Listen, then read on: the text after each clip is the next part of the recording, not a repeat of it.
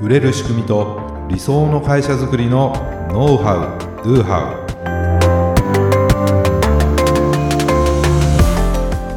ウこんにちはビズクリエイトの渡辺です。ビズクリエイトの中野です。本日もよろしくお願いいたします、はい、よろしくお願いいたします。ということではい。2022年はい。一発目のね、はい。ポッドキャストでございますがはい。はい。開けましたね。開けました。おめでとうございます感じですおめでとうごねざいます。はい。ねえーまあ今年もね、えーポッドキャストの方を配信していきたいと思います、はい。えー皆さんにねとって本当に役に立つ内容をね配信できてるかそうですねわかんないですけども、はい。えー頑張っていきたいと思うのでね、あのお付き合いいただければなっていうふうに思うんですが、がというかがじゃない。えーどうですかね？今日は1月5日なので、もう仕事始めにねそうですね。なってる方も多いんじゃはないかななんていうふうに思います。皆さんはい。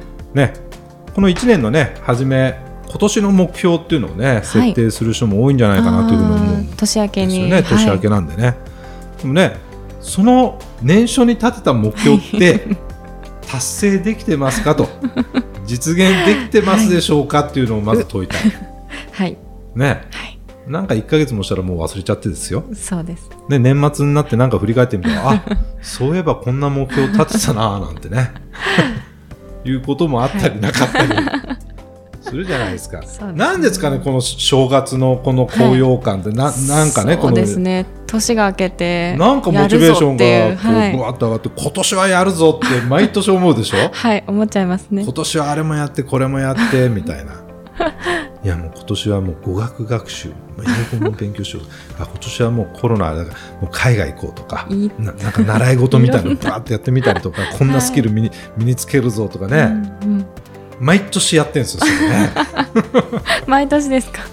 まあ僕はだからね最近ね年初にあんまり目標立てないことにしたんあですよそうなんですすねあの別にまあそういうきっかけにはなりますよ、うん。目標設定の、まあ、うん立てないことにしたとか立てるんですけど、そのなんか勢いづいて、はい。なんか無茶なね、うんそのなんか変なモチベーションで立てるのはやめようってこと。です。まあまあ冷静に。ということですね。はい。だって、まあ、最初に言ったのはほとんど僕のことですから。ね。個人的な。そうなんです。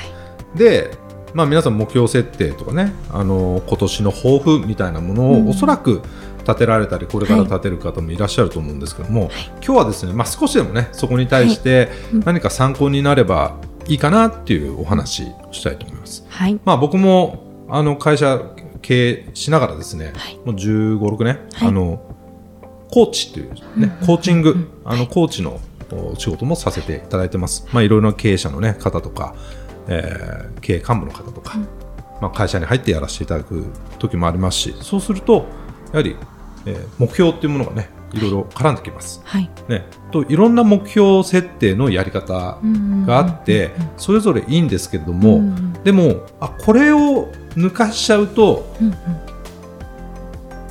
ん。なんか以前の僕みたいな、うんうん。なんか変なモチベーションでた目標立てちゃって 達成できないとかね、なんかその目標すら忘れてしまうみたいなことになっちゃうんじゃないかなっていうので、意外とあのうん気にしはしだしてるというか、はい。えー気にしてあのクライアントさんにもこうはい。伝えてるようなはい。内容なんですね。はい。まあ、何かというと、はい。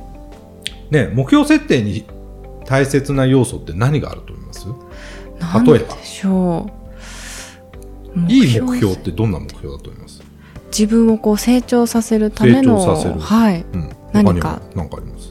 目標設定大切な要素です。要素。要素。これはいい目標だなと言えるような、自分の身の丈に合った身の丈にあったら、はい目標うんかなと。他にありますか、他にうん。こうプラスな表現というか自分をはい奮い立たせるような。うんうんうん。ね。まあいろいろあるんですよ、はい。まあ、例えば他には数値化されてるといい頑張るぞっていうのは目標じゃないですねなるほど。明確化何をどれぐぐらいっていうのとか、その成果としてどれぐらいとかね。そのやはり数値化されている、んでそれがちゃんと計測できるかどうかって重要なんですね、頑張りますっていう目標だと 数値化もされてなければ計測できないですよ、はい。どうですか？といや頑張ってます。みたいな話になっちゃう、はい。ねじゃあ頑張るために行動として何をどれぐらいやるか、うんうん。その結果として例えば売り上げがいくらになるとか、うんうん。うん。自分のやってるものがどうなるっていうのが、それがねまあいい目標なんで、うんうん。だからそれはそれとしてはい。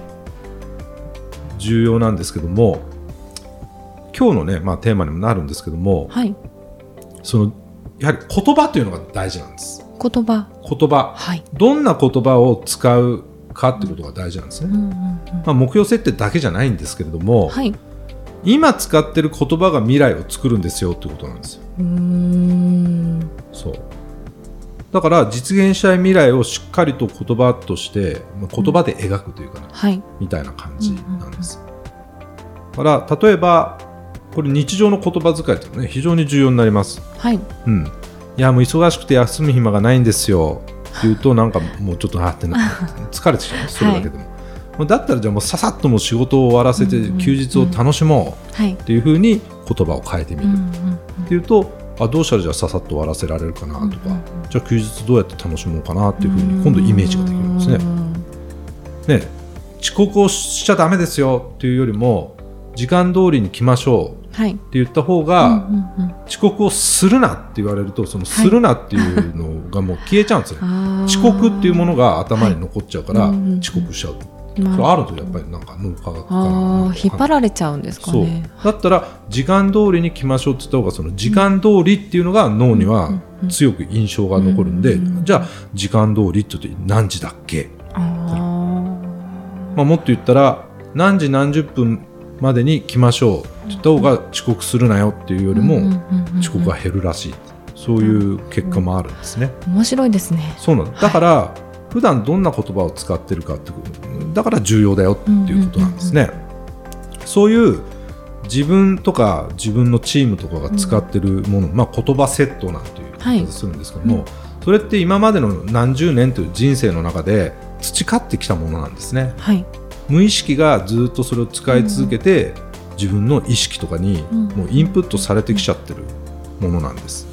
だからまず第一段階としては自分はどんな言葉を使う傾向にあるのかっていうことなんです。あああもうダメ無理とか僕結構いろんな最悪っていう人ーいらっしゃいますね。最悪って最も悪いってことですよ、大したことないのに最悪っていう癖口癖の人いませんもったいないなって思うんです、すべての大したことない出来事でも最悪っていうことで、うんうん最も悪いことになっちゃうわけじゃないですか。うんうんうんっていうとなかなかそこから抜け出しにくいのかなっていう気がしてるんですね。うんあんまりあのやっぱ成功されてる方で最悪ってあんまり使ってる人、は僕知らないんですよね。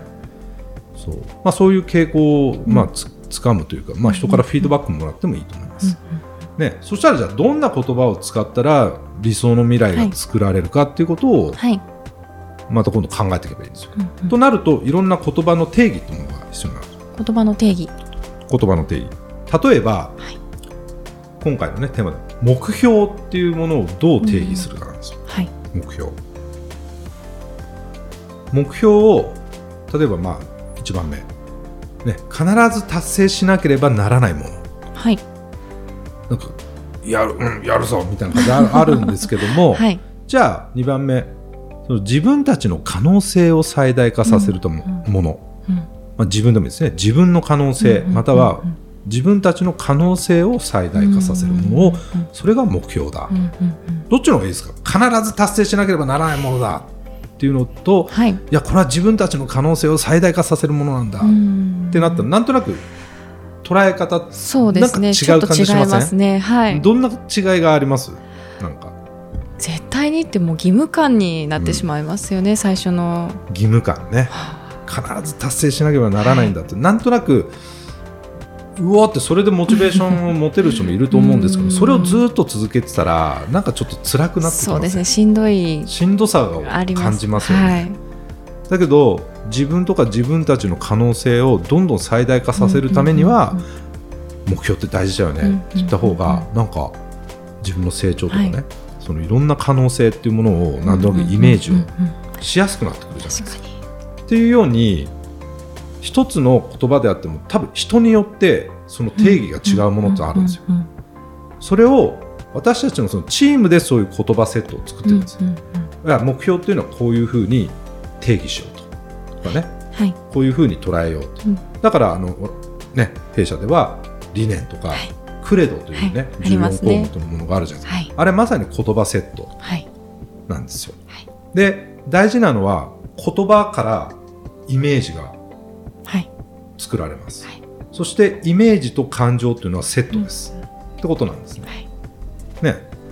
言葉からいろんな情景がイメージされて、うん、その情景あ嬉しいなとか楽しいなとか、良くないイメージだったら嫌だなとか悲しいなとか 悔しいなとか、はい、怒りの感情だったりって、それって今まさに感じることができちゃうんですね、言葉とイメージがあることによって、はい、そうですね。じゃあそれをどんどんプラスなものに変えていくっていうことが大事なんですね、でいろんな共通言語言葉セットが作られると、共通言語ができていきますから、ね、それで使いたい言葉は何だろうとか、使わない方がいい言葉は何だろうっていうことを、そのチームの中で決めていくと、チーム全体が良くなるしそれをもって目標設定、だからうちもね目標とか We Promise っていうのがありますがあれもみんなで話し合って、はい、ここはこの言葉がいいんじゃないかみたいなことを 決めましたね。やるじゃないですか、はい、それってこういうことなんですよ。なるほど。そのそれを毎朝なんか言うんですけど、うんはい、それによってなんかこうイメージが湧くでしょ、うんうん、でイメージからいい感情が持ってたら、どうしたらそれが実現できるかなというのも変わるからってことなんですね。じゃあどうしたらできるんだろうってその時は分かんなくても、うん、もう無意識が自動操縦で、はい、もうそれが実現しているもう未来が僕らインプットされたら、そうなるように動いていくってことなんです。だからなんとか努力は必要ないって言うと言い過ぎですけど、はい、方向がこう定まるので、そっちの方にみんながこう向かっていきやすくなるってことなんです。それは、えー、単純にじゃ単純にですねもうその言葉を、はい。しっかりと定義して言葉の持つイメージ、はい、そこからの得られる感情っていうのを明確にしたからそれ最高じゃんってなるわけですよ。それがやはり実現達成しやすい目標設定の仕方なのかなっていうふうに思うんですね。うん、ね。どうですか？そういう聞かれてみて。そうですね、うん、やっぱりその言葉一つでその目標定義っていうのがあのしっかりとこうなんて言うんでしょうできるっていうのが、非常に簡単なポイントかなと私は思いました、うん、その言葉を一つ変えるだけでもこのしっかりとできるのであればもう今後そのポイント言葉にポイントを持って目標定義していけばいいのかなっていうので今はい、なんか難しいようだけど実は簡単そうですよね実は。はい。でと。にかくそれをイメージして感情とセットで、うんうんうん。考えるということですね。はいでいいイメージいい感情が持てないものは多分やりたくないこと。そうですよね。っていうチェックもかけられる、はい、ね、だから数値化するとかっていうことも大切なんですけども、うん、それがね最初にあったその義務感みたいなものになってないかなと、はい、ね、やりたいことじゃなくてやらなければならないこと、じゃあもっと言ったらやりたくないこと。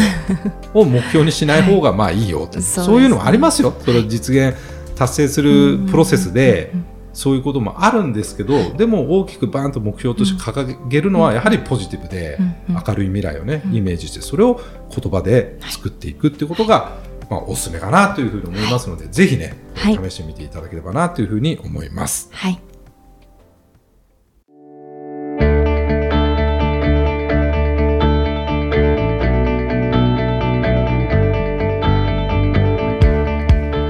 はい、ありがとうございました。ありがとうございました。はい。